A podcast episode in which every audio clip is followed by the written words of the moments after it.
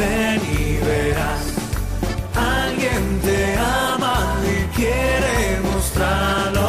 Ven y verás, ven y verás lo que Jesús te tiene preparado. Ven y verás con el Padre Miguel Ángel Morán.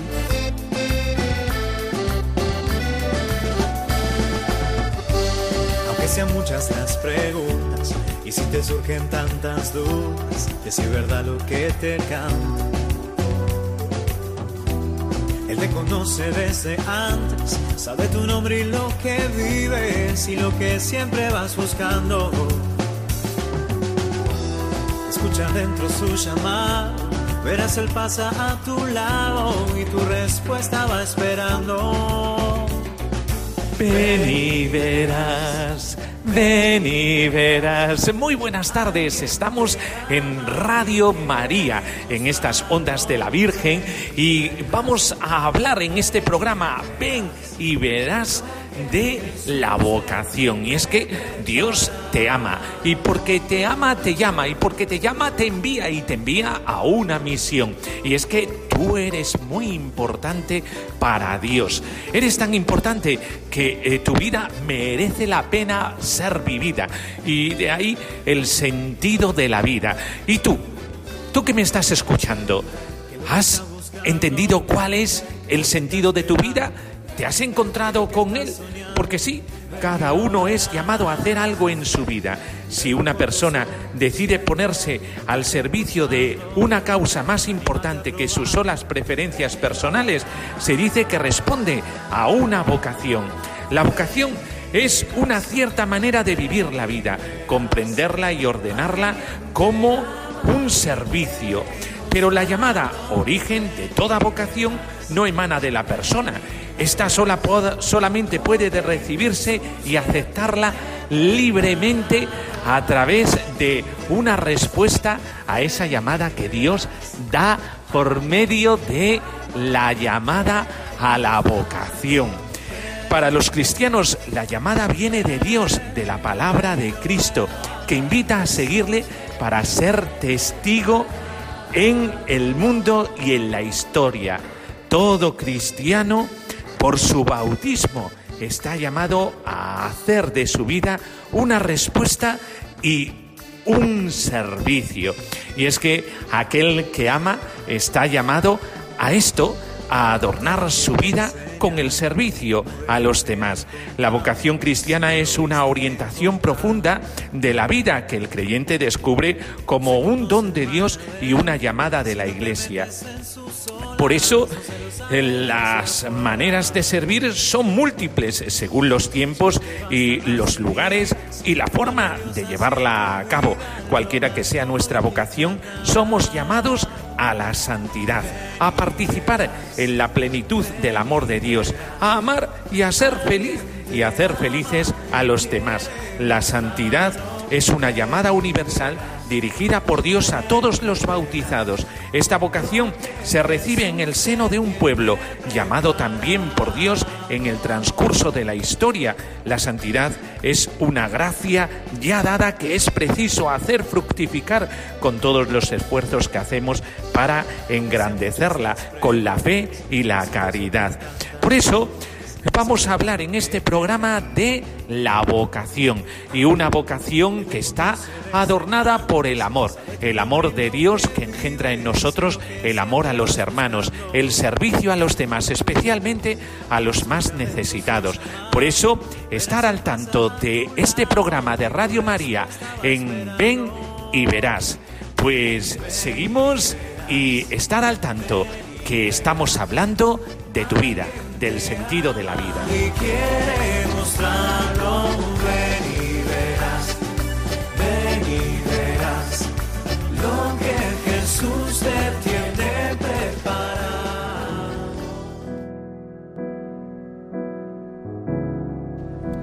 Oración por las vocaciones.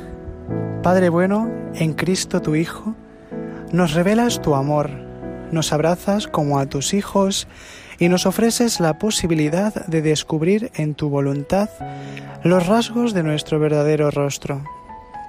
Padre Santo, Tú nos llamas a ser santos como tú eres santo. Te pedimos que nunca falten a tu iglesia ministros y apóstoles santos que, con la palabra y los sacramentos, preparen el camino para el encuentro contigo. Oh Padre misterioso, da a la humanidad descarriada hombres y mujeres que, con el testimonio de una vida transfigurada, a imagen de tu Hijo, caminan alegremente con todos los demás hermanos y hermanas hacia la patria celestial. Padre nuestro, que con la voz de tu Espíritu Santo, confiado en la materna intercesión de María, te pedimos ardientemente, manda a tu iglesia sacerdotes que sean valientes testimonios de tu infinita bondad. Amén.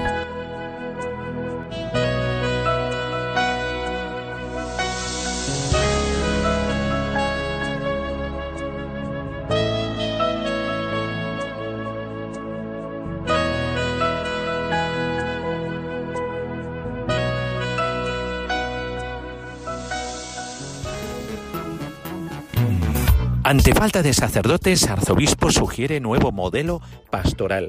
Sí, lo estáis escuchando bien. Monseñor Eric de Moulins, arzobispo de Reims y presidente de la Conferencia Episcopal Francesa, propuso volver al modelo de las misiones del pasado para salir a buscar a los fieles y hacer frente así a la escasez de vocaciones sacerdotales. Hace falta volver a pensar en los lugares donde celebramos misa los domingos, con las fuerzas concretas de las cuales disponemos. Pienso en un ministerio más itinerante, siguiendo el modelo de las misiones del pasado. Se podría estar un par de semanas en un lugar, luego en otro.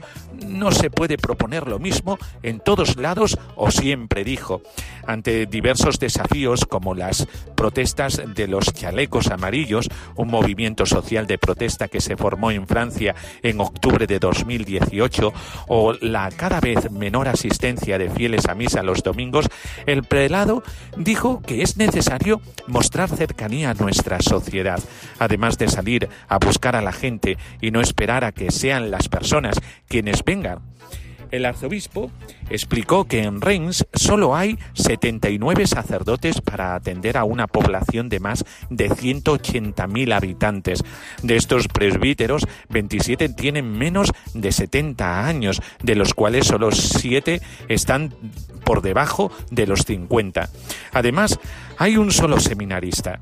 Espera afrontar este desafío porque es el caso de muchas diócesis de Francia, también en París, donde eh, fue arzobispo auxiliar entre 2008 y 2018. Los grandes contingentes de sacerdotes los tuvimos en la posguerra, dice. Ahora hay muchos ancianos y muchos otros han muerto. No se puede seguir con el sistema de entonces cuando había muchos presbíteros.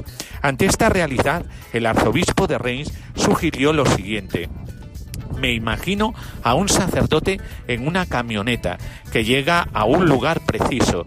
Allí los fieles pueden informar a quien hace falta ver, a qué enfermo visitar, a qué operador pastoral escuchar, especialmente en las localidades más apartadas y pequeñas. Esto debe hacerse en un sector preciso y delimitado, no para conocerlo todo necesariamente, sino para estar correctamente informados y luego proponer misas, conferencias, algún evento para jóvenes y niños, y si los hubiera. En el la arquidiócesis de Reims, dijo el prelado, estamos creando un pequeño equipo de sacerdotes que estarán encargados de desarrollar esta misión junto al obispo auxiliar. Sin embargo, desde enero todos los sacerdotes serán invitados a dedicarse menos a la gestión de las parroquias para ir a buscar más a la gente.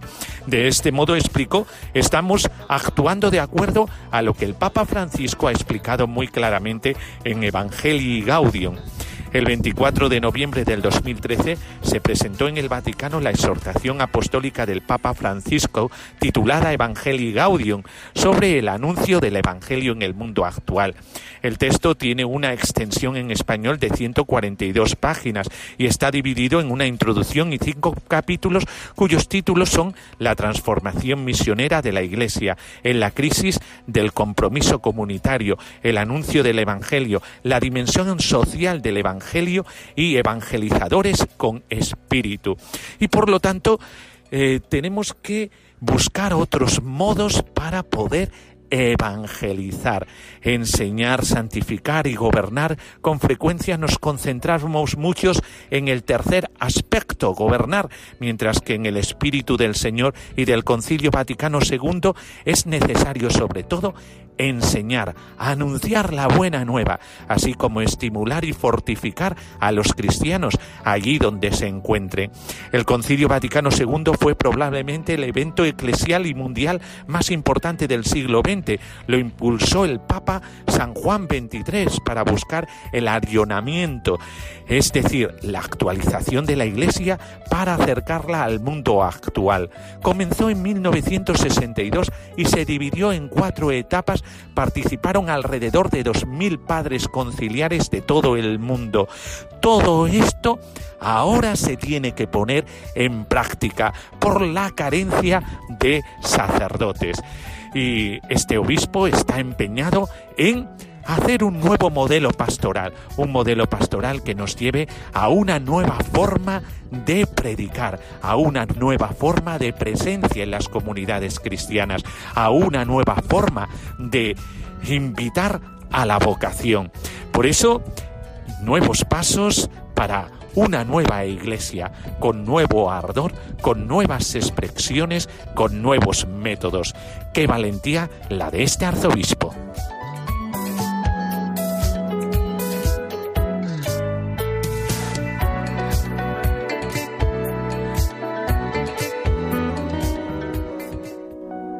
Del Evangelio según San Mateo. Caminando por la ribera del mar de Galilea, vio a dos hermanos, Simón, llamado Pedro, y su hermano Andrés, echando la red en el mar, pues eran pescadores. Y les dice, Venid conmigo y os haré pescadores de hombres.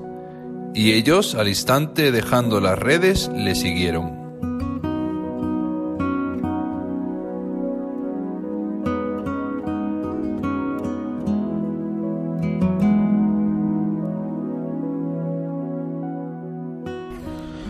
Bueno, pues a lo mejor resulta que te has hecho esta pregunta, ¿cuál es mi vocación?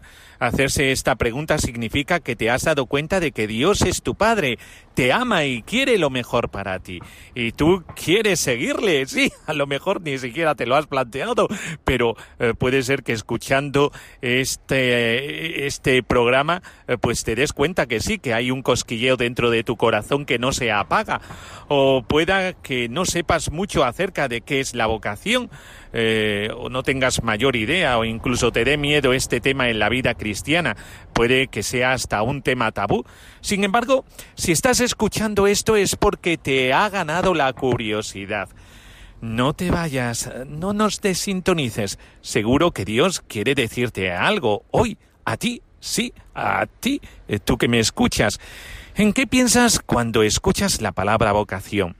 En efecto, normalmente pensamos en los sacerdotes, en los religiosos, en los consagrados. Y pi, ahí está el primer error. Pensar que la vocación es solo para los que se consagran.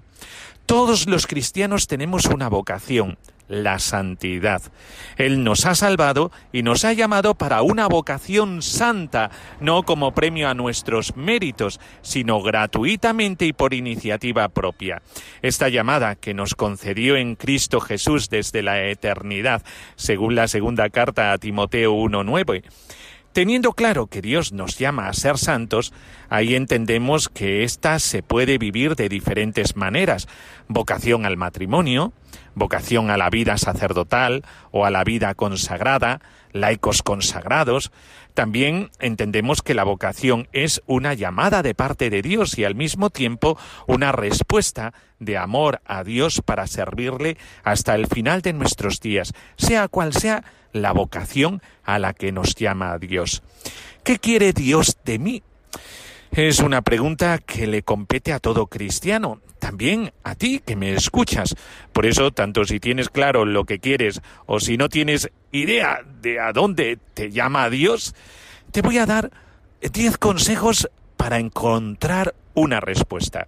Tú que muchas veces te has estado preguntando cómo encontrar una respuesta a esto de la vocación, porque es una cosa rara esto que me estás diciendo y muchas veces eh, pues uno se encuentra tan indeciso que no es capaz de saber eh, para qué Dios llama a uno. Pues lo primero, el primer consejo que te doy es esto ante la incertidumbre. Asume tus dudas. Puede que pienses que eres raro por cuestionarte cuál es tu vocación, pero no. Mira por dónde. No eres raro, eres un enamorado de la vida que quiere eh, encontrar el sentido de la misma. No te recrimines si sientes que tienes dudas respecto a la vida vocacional.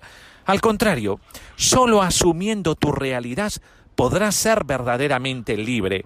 Alégrate, estás en camino hacia el cielo. Sí, solo por preguntarme cuál es el destino de mi vida. Pues sí, porque preguntándote por eso te estás preguntando por el cielo. Pide ayuda. Busca un director espiritual, ante tanta confusión, ideas y sentimientos encontrados, es normal no hallar la salida. Es comprensible si te sientes confundido, indeciso. Y es por eso que es muy recomendable que busques a un director espiritual, un sacerdote con el que hagas un acompañamiento espiritual. Es por ello que debes pedirle a Dios que ponga en tu camino un director espiritual que te ayude a descubrir cuál es tu vocación. Si ya tienes un director espiritual, dale gracias a Dios por ello. No dejes de rezar por él para que sea un canal limpio de la voz y amor de Dios para ti. Manos a la obra y a rezar. Asumidas las dudas, junto con tu director espiritual, debes empezar el camino llamado discernimiento. Es decir, pedir un corazón dispuesto y un oído atento para descubrir cuál es la voluntad de Dios para tu vida, mediante una vida sacramental sólida y una vida de oración constante, Dios te irá revelando cuáles son los pasos por dar. En estos momentos la lectura de la palabra es un elemento fundamental. Trata de tener una disciplina en tu vida de oración, porque así el corazón se pondrá en sintonía con la voz de Dios. Pide siempre prudencia para ver todo de acuerdo a la voluntad de Dios. Pero cuando uno ha descubierto esto, alto, no corras, no hay por qué apresurarse. Quizá sonará duro lo que te diré, pero la vocación debe elegirse por convicción, es decir, no por decepción. ¿Y por qué digo esto? En este discernimiento la virtud de la paciencia es importante y vital. San Ignacio de Loyola decía, en tiempos de desolación no hacer mudanza, por ende, si estás pasando quizá una decepción amorosa o una decepción por alguna figura de la Iglesia, detente, respira y pide iluminación a Dios. No tomes decisiones permanentes sobre sentimientos pasajeros. Por eso, eh, por favor, ten cuidado. Cuando vayas a discernir sobre el sentido de tu vida es tan importante que no te debes dejar llevar por esos sentimientos que hoy son y mañana no. No dejes que tu historia familiar sea un obstáculo para encontrar tu llamada. Es aquí una de las razones más importantes de un acompañamiento espiritual. Quizá tu historia esté marcada por momentos difíciles a causa del matrimonio de tus padres, o quizás tus padres no están de acuerdo con la idea de que formes una familia basada en el matrimonio, o estén en contra de los sacerdotes o religiosos. No desfallezcas. Recuerda que este es un camino donde Dios te llama a seguirle, sea cual sea la vocación. Por eso es normal encontrar obstáculos o heridas que sanar. Pero si te dejas guiar por Dios y tienes paciencia, Él te irá revelando que a pesar de cualquier oposición o problema, con Él siempre encontrarás la felicidad. No te quedes en lo abstracto. Descubrir la vocación que Dios tiene para ti es un salto de fe. Se debe confiar plenamente la vocación y la misión al Señor. No te estanques en el miedo o en lo idealista. Busca, habla, Si tú sientes que estás llamado a la vida consagrada religiosa, habla con sacerdotes religiosos y religiosas que te compartan su carisma. Busca en internet los diferentes carismas existentes. Lo genial de nuestra iglesia es que somos ricos en carismas. Si sientes que tu vocación es la vida matrimonial, busca ejemplos de matrimonios virtuosos, tanto en la historia de la iglesia como en la actualidad. Ni el matrimonio ni la vida consagrada es un juego Asegúrate de conocer bien los compromisos de cada vocación. La única manera de quitarte la curiosidad es visitar y ir a la vida real y cotidiana y desde ahí encontrarte con el Señor de la vida, que es el Señor eh, Padre bueno, que le importa todo lo que tú quieras eh, encontrar eh, en la felicidad. Fuera miedos. Esto es muy importante cuando uno se encuentra con la llamada de la vocación. Fuera miedos. Sí, quizás es el paso más difícil, pero es el más necesario. Es normal tener miedo. Es un gran paso el identificar cuál es tu vocación, pero de la mano de Dios, tu director espiritual, y tu corazón bien dispuesto, las cosas irán cayendo por su propio peso. Desde el momento que te des cuenta que esto es un diálogo de amor entre Dios y tú, ¿por qué tener miedo? Es Dios, tu Padre, que quiere salir a tu encuentro. No dudes en pedirle su auxilio. Él sabe que somos miedosos, sabe cuánto nos puede costar hacerle esa pregunta a dónde me quieres, Señor, pero no tengas miedo al compromiso. Este camino es apasionante. Si estás aquí es porque Dios sabe que eres capaz de vivir la radicalidad del amor. Recuerda lo que nos dice San Juan. No hay temor en el amor, sino que el amor perfecto expulsa el temor. Primera de Juan 4, 18. No vivas en el miedo vive en el amor.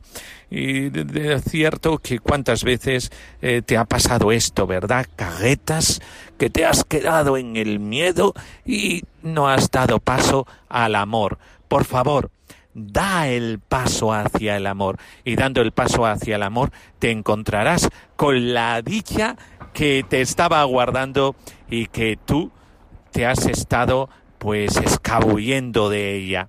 No pierdas la paz, no desistas. El camino de discernimiento vocacional puede ser difícil y hasta un desierto, pero no olvides que Dios está contigo, camina a tu lado y te alimenta como a Elías cuando se rindió en Primera de Reyes 19, 7.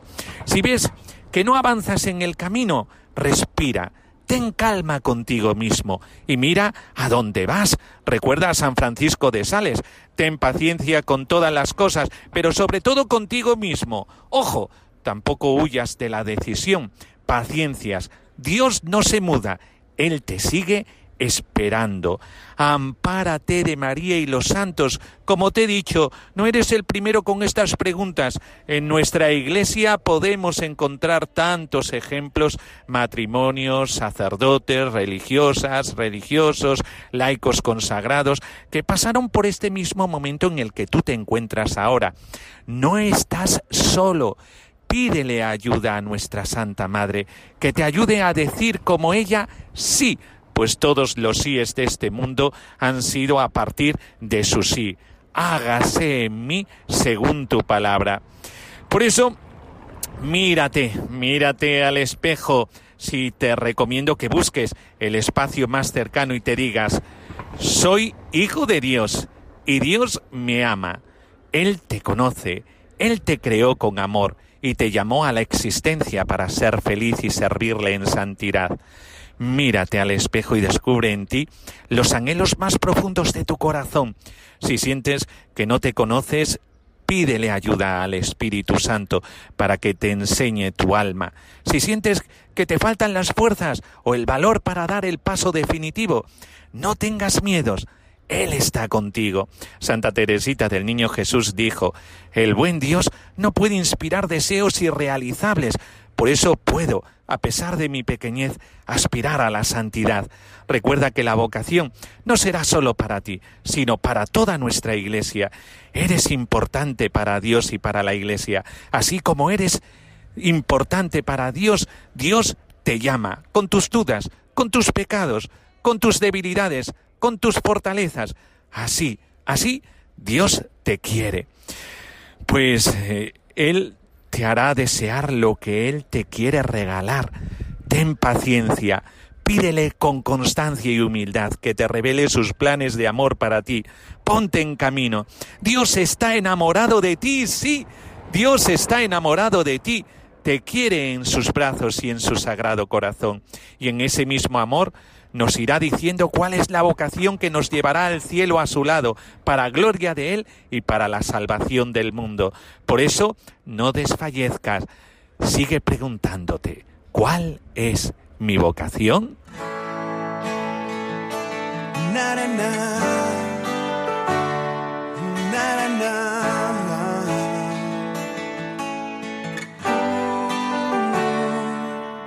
Señor, toma mi vida nueva antes de que la espera desgaste años en mí. Estoy dispuesto a lo que quieras, no importa lo que sea, tú llámame a servir. Llévame donde los hombres palabras, necesiten tus ganas de vivir. Donde falte la esperanza, donde falte la alegría, simplemente no saber de ti.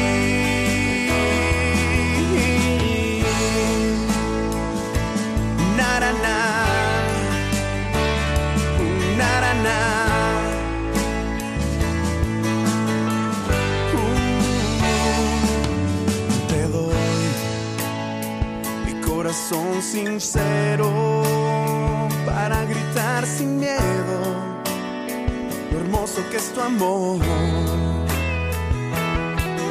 Tendré mis manos sin cansancio tu historia entre mis labios y fuerza en la oración.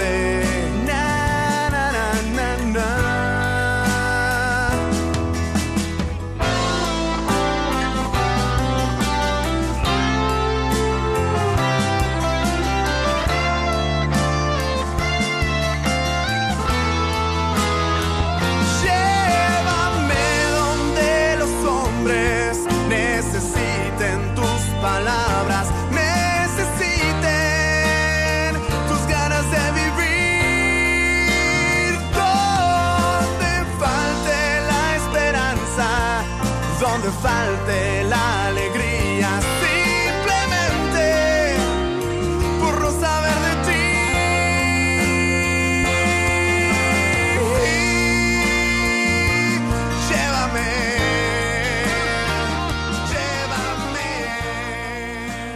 Bueno, pues pasamos a la sección del programa Ven y Verás, que es eh, la sección estrella, puesto que eh, todos eh, estamos ah, acostumbrados a que nos hablen sobre la vocación, como hacemos en este programa, y lo hacemos desde un punto de vista eh, teológico, eh, pastoral, eh, pero cuando nos hablan al corazón y entonces nuestro corazón empieza a vibrar de otra manera porque nos hablan de testimonio, entonces la cosa cambia. Es distinto hablar del sacerdocio eh, lucubrando eh, como vocación o llamada de Dios desde el aspecto teológico,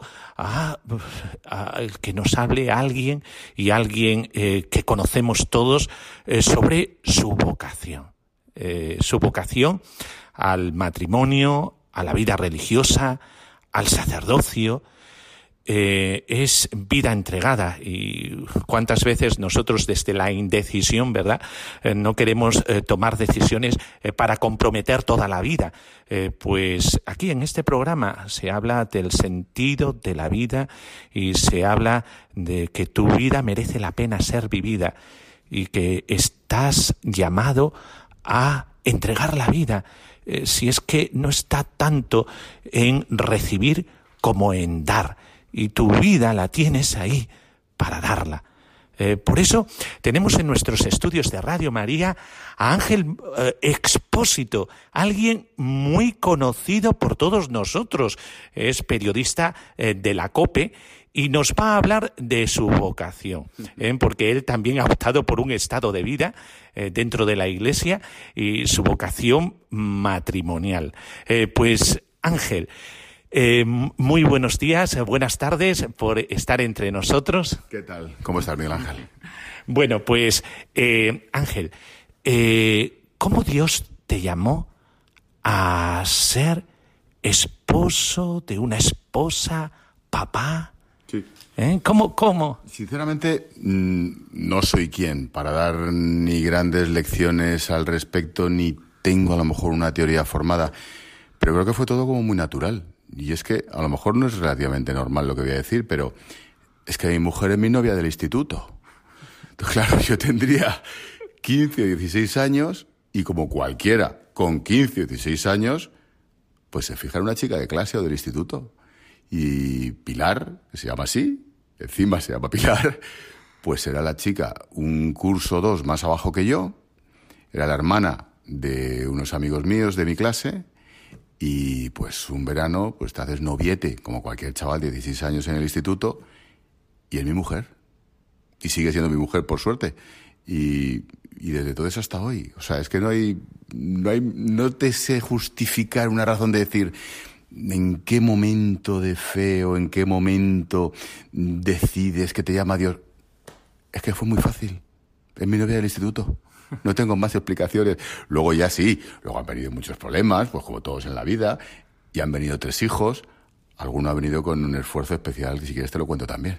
sí, sí, te lo cuento. Sí, sí, sí. Bueno, tenemos tres hijos, pero es que la pequeña es china.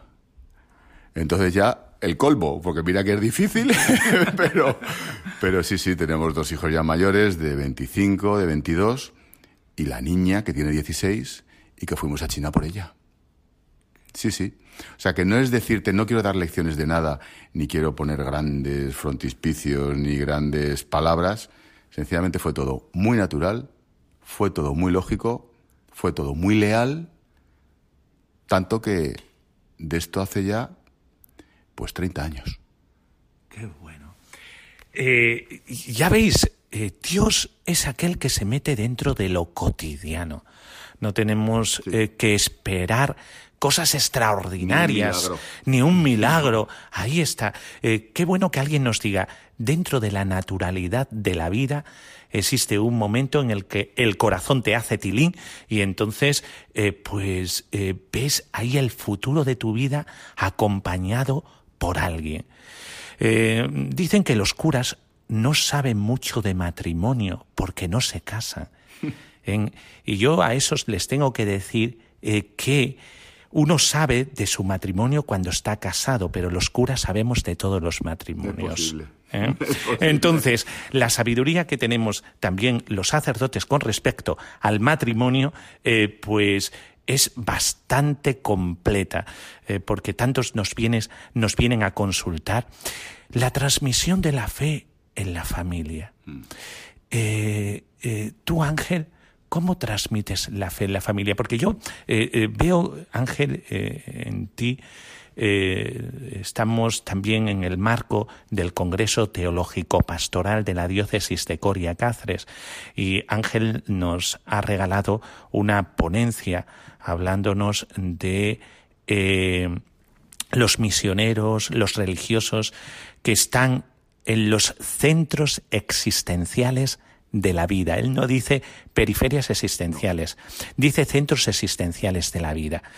Y entonces, eh, Ángel tiene que eh, ir eh, modelando la vida familiar con sus viajes. Yo sé que esto es impactante no solamente para la gente que lo escucha en la COPE, sino también me imagino que para sus hijos. Sí. Háblanos un poquito de esto. Sí, es complicado. Es complicado. Yo en cierta ocasión, permíteme la broma, eh, en cierta ocasión recuerdo que me dijo, mi hijo mayor me dijo, oye papá, ¿te compensa ir a esos sitios? Claro, yo entiendo la pregunta. Debe decirme, ¿te compensa ir a un sitio donde te metes en un blindado y a lo mejor te revienta en el blindado? Claro, y, y en broma le respondí, a mí no sé si me compensa, a ti sí que te compensa que yo vaya a esos sitios, ¿no? Yo creo que es cuestión también de naturalidad. Desde el punto de vista del matrimonio, claro, es que mm, mi mujer me conoció en el BUP, bachillerato, y vivió conmigo la facultad, vivió conmigo el becario, vivió conmigo las prácticas y ha vivido conmigo el éxito. Y ha vivido conmigo ese tipo de viajes. Por lo tanto, sabe que soy así, ella no es periodista y forma parte de, volvemos al la naturalidad y el desarrollo profesional. Sabe que es lo que me gusta y sabe que es para lo que estamos aquí, para dar voz a los que no tienen voz.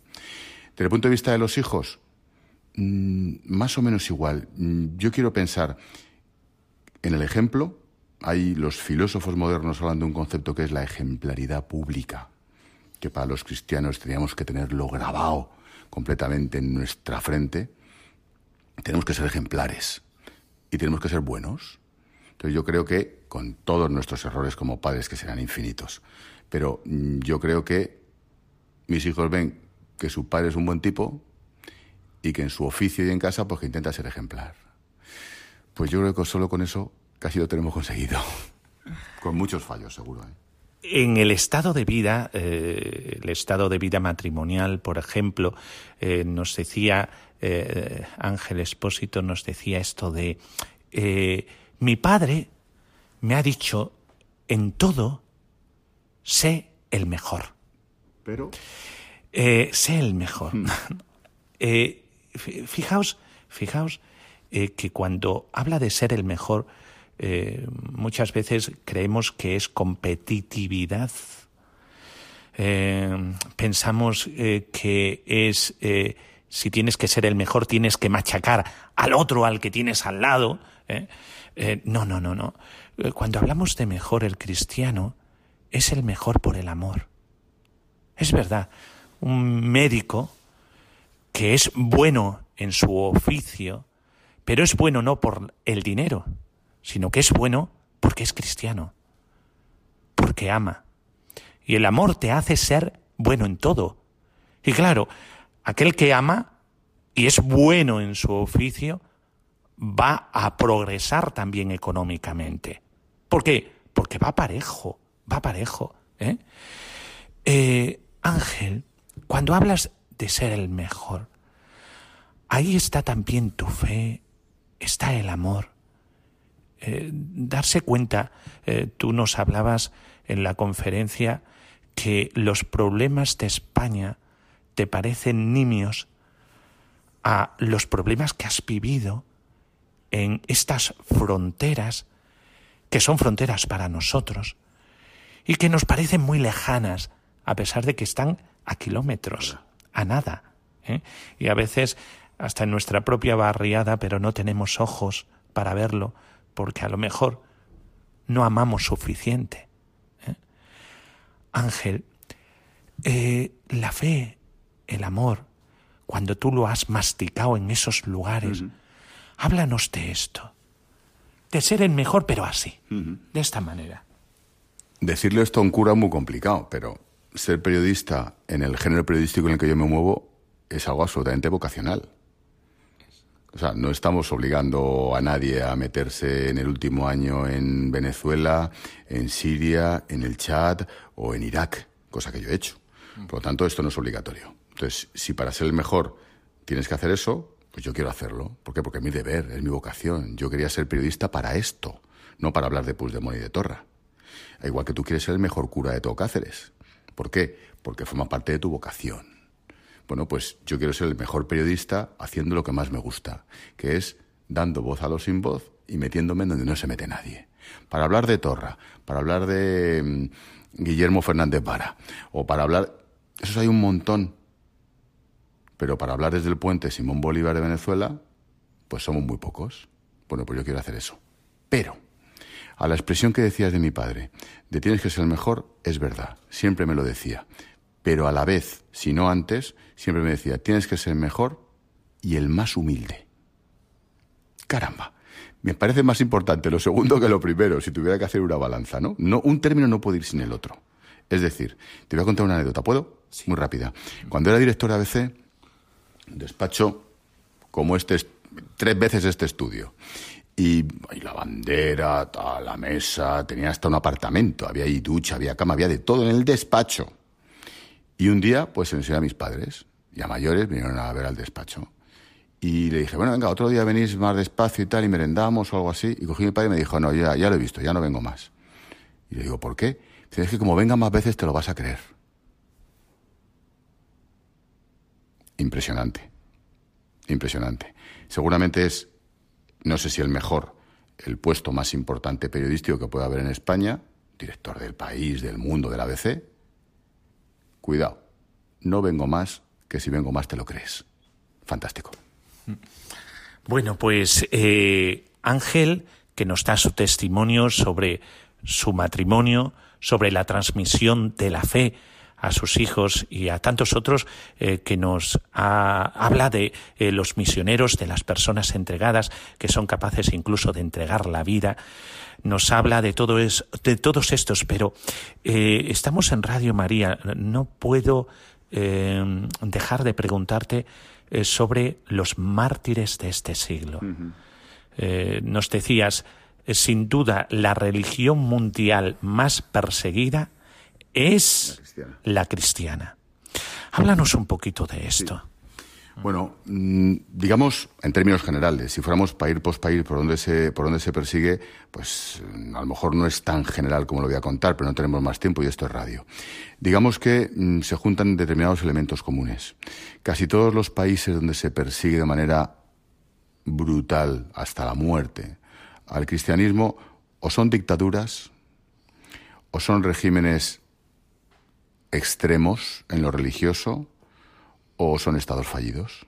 Es decir, donde impera el crimen organizado, o impera el terrorismo, o impera el narcoestado.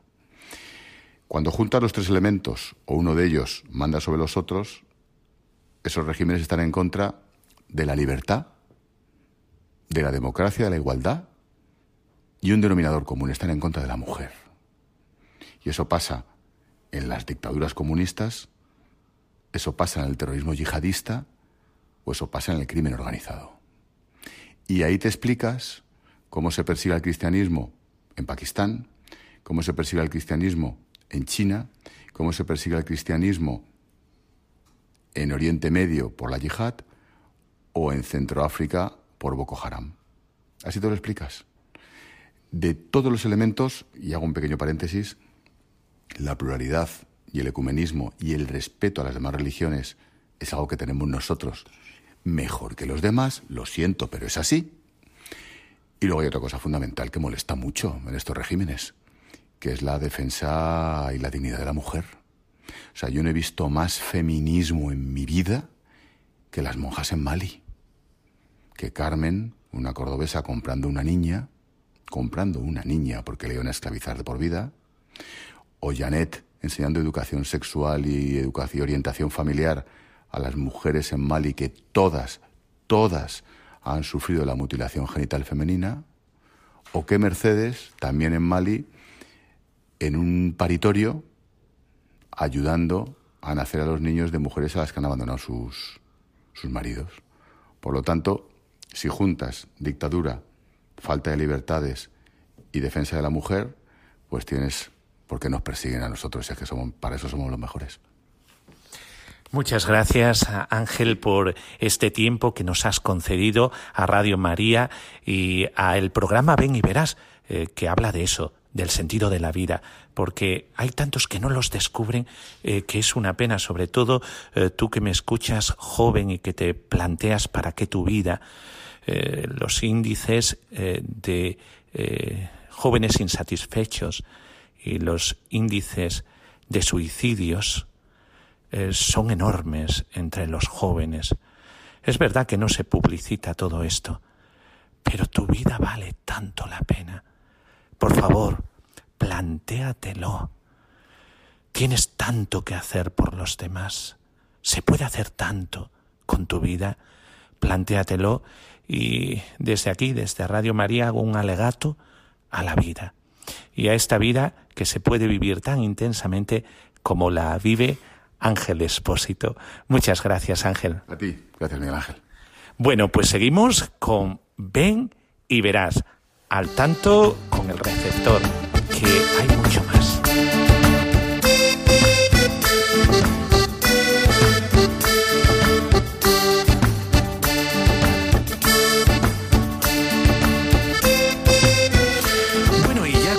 Terminamos este programa con esta entrevista tan especial que nos ha concedido eh, don Ángel Expósito. Parecía que estábamos en la COPE. No, no, estamos en Radio María, en el programa Ven y Verás. Y si queréis participar en el programa, eh, mandándonos algún audio de voz, dando testimonio de vuestra vocación, o si queréis eh, alguna consulta, ya sabéis, podéis enviarnos un correo electrónico a ven y verás uno en número arroba radiomaria.es. Lo vuelvo a repetir, ven y verás uno arroba radiomaria.es y podremos ponernos en contacto contigo. Bueno, pues ya solamente cabe lo siguiente, la bendición, la bendición de Dios Todopoderoso. Padre, Hijo y Espíritu Santo descienda sobre vosotros. Amén. Pues hasta el próximo Ven y verás, hablando de ti hablando de tu vida, hablando de la vocación. No te descuides, el Señor está siempre pendiente de ti porque te ama y por eso te ha llamado a una vocación. Hazle caso y ahí encontrarás la felicidad, el sentido de tu vida. Hasta el próximo programa. Adiós. Escucha dentro su llamada, verás el pasa a tu lado y tu respuesta va esperando.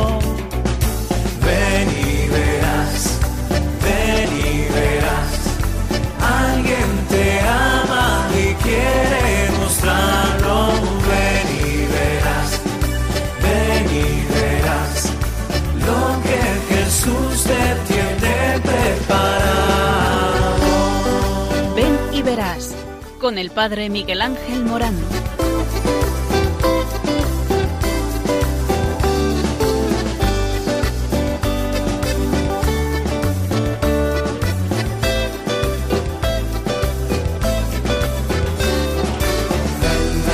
Que estás buscando, que vos te estás esperando, que lo que estás soñando, ven y lo verás. Y velo por tus ojos, que no te estén contando, anímate a probar, ven y lo verás.